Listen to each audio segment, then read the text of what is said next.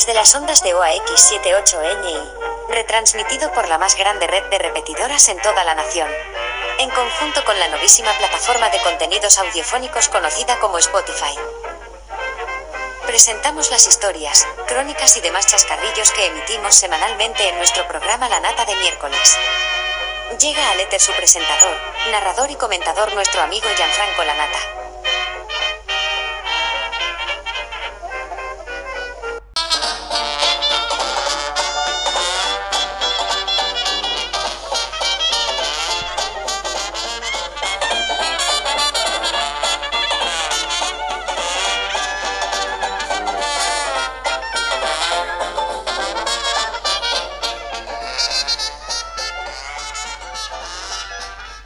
Los cuentitos.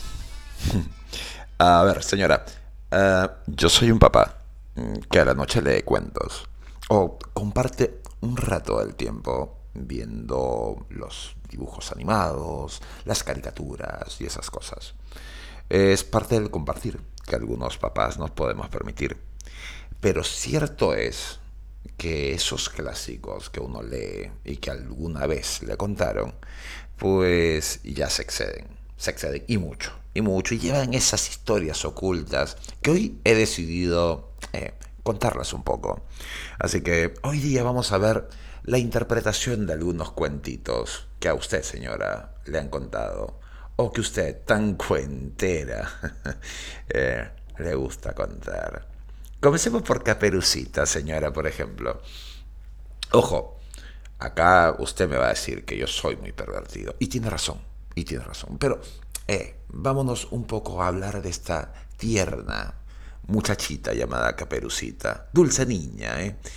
que el lobo malvado, eh, el lobo muy malvado, un leñador salvador, no le creo, no, no, no, no le creo, nada que ver, es que el lobo era probablemente el marido de Caperucita, por allí que el buen lobo no solamente se comía a la abuelita, sino también a la nietita. Pero claro, Caperucita ya lo comenzaba a cornear a don Lobo, harta de compartirlo con la abuela, y comenzó el coqueteo con un leñador, que claro, ella lo iba a usar, sería usado para asesinar a la abuela y a don Lobo, y así Caperucita se quedaba con los bienes de ambos, y encima estrenaba un nuevo amante, quizás más joven, definitivamente más fuerte que don Lobo, puta caperucita. De ahí viene Blancanieves. Esta es, la más perdida de todas. Y bueno, dígame, señora, dígame usted lo que quiera, pero una sola chica con siete enanos. No, señora, no. Vamos, tenía un enano para cada día de la semana. Y vamos a ver cómo son los enanos, cómo están los enanos. Ahora, también seamos honestos, y es que la Blancanieves sería una maestra del sexo anal. ¿eh? Entendamos por qué, eh, salvo que los enanos se metieran dentro de ella como una especie de fisting, ¿de acuerdo? Para que se introduzcan por completo en la vagina, eh, no creo que el enano llegue a tener una dote simpática. Entonces, para que no le hicieran cosquillitas, pues a Blancanieves le daban por la colita.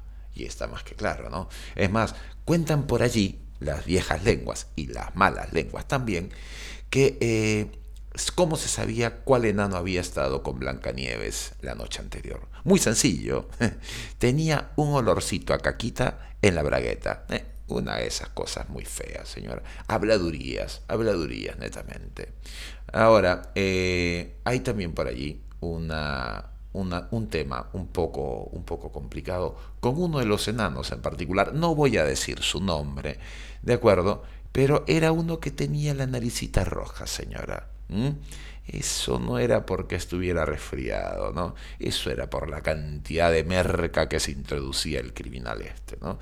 Así que, y claro, teniendo el tema de que, pues, los vacíos emocionales en los que se veía inmiscuido porque Blancanieves estaba con nosotros seis, ¿no? Una tragedia, señora, una tragedia. Cenicienta. Eso de que las dos hermanastras la odiaban y la madrastra también. A ver, la madrastra era la amante del papá, ¿eh? El papá de Cenicienta tenía un amante. Las hermanastras son fruto de esa relación, al punto que la madre claramente se inmoló y abandonó al padre y a la hija, ¿eh?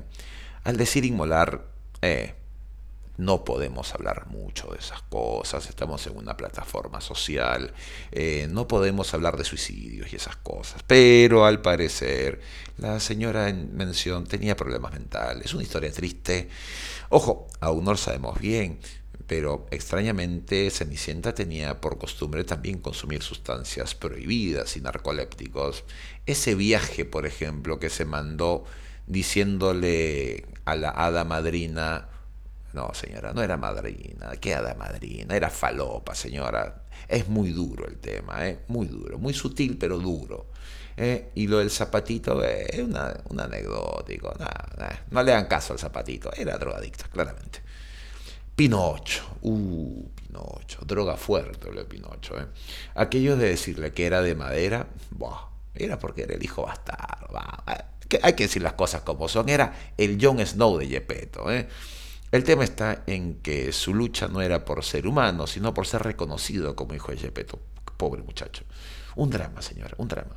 Encima, el nene tenía malas costumbres, era un mitómano, se conseguía amigos por todas partes y enemigos también, aquello que le crecía la nariz. Yo personalmente creo que se refiere a que el personaje mentía y ello le excitaba. Una figura media eh, psiquiátrica, ¿no?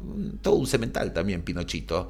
¿eh? Pero claro, las malas juntas hacen que incluso el zorro y el gato, vamos, no es necesario pensar que no se está hablando de dos bichos, sino de los alias de dos miembros de la camorra o de la cosa nostra, deciden ahorcarlo. Y en esa época no es que pasara la Vespa ¿no? el scooter, ¿no? con algún soldado de alguna familia y con la metralleta en mano acabaran con uno. No, en esa época solamente quedaba eh, el ahorcarlo. Y bueno, ya después de eso se vuelve humano. Yo creo que era porque no es que se haya vuelto humano, sino pasó por la rehabilitación, pasó por años de rehabilitación y por eso por eso después de la rehabilitación, claro, después de haberla dado por muerto, se rehabilitó e inició su vida en otra parte del mundo, ¿no? Los tres cerditos, uff, qué fuerte, qué fuerte, sí, claro, los tres inocentes chanchitos, vamos, chanchitos porque eran unos puercos, ¿eh? Eran tres tíos despreciables, claramente, para la sociedad, a los que la cana los estaba buscando.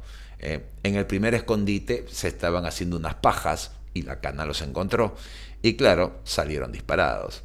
No conformes con ello, se fueron a una orgía y se dieron de palos entre ellos. ¿eh? Usted entiende la, la figura, señora.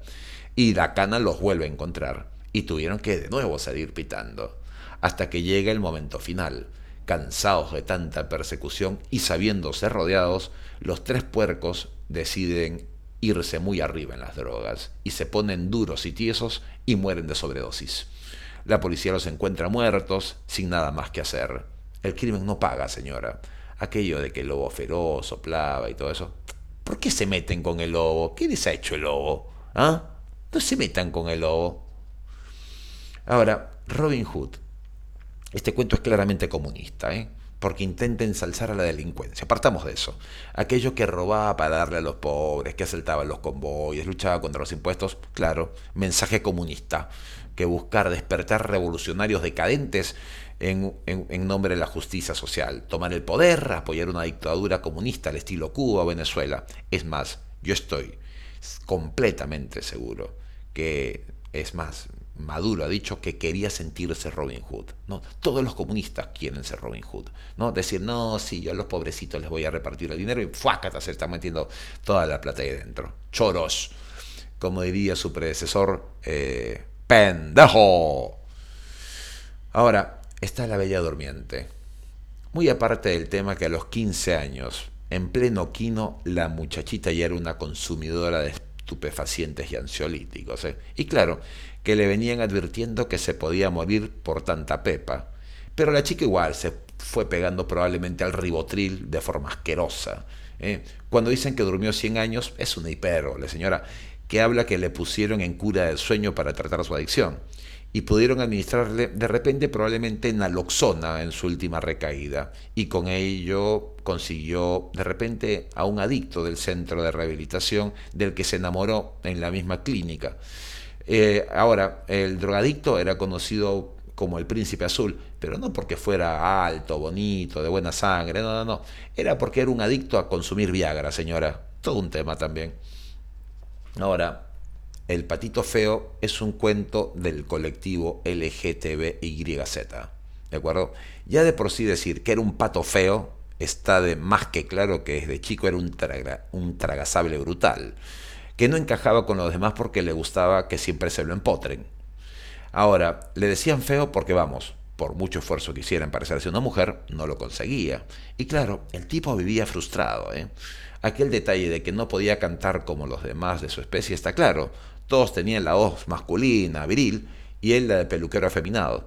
Ahora, hasta que un día se operó consiguió la guita de alguna cosilla que hizo y pudo cumplir su sueño. Ya no sería pato, sería transexual. Aún lo siguen viendo por allí y le cantan esa rola peruana muy noventera que decía travestio gay, ¿no? El soldadito de plomo. Mi favorito, señora, ¿eh? Una hermosa historia de amor. El veterano que llega de la guerra y se enamora del stripper. Pero claro, ella no le da pelota, ella está allá arriba, a veces drogada y muy arriba. Y claro, él aún con el síndrome postraumático, ve demonios, es enviado a una última visión de Marín en la que es capturado, lo toman de rehén y pasa por un episodio de una violación terrible porque alias el pez no solamente lo toma de prisionero, sino que se le dio mandanga, se lo comió, señora, se lo comió. Eh, humillado, es rescatado y ya siendo un culo roto, va a buscar al stripper que en un bajón se queda con él y le comienza a hacer masajes prostáticos para siempre. Un final feliz, señora. Me quedan muchísimos más cuentos que criticar y evaluar, señora. Solo pongo acá algunos de los que para mi gusto son mis top. Probablemente hago un nuevo podcast no solamente con los cuentos que me faltaron, sino con algunos dibujitos animados. Así que prepárate, Pepa la cerda, que de mí no te salvas, hija de puta. La nata.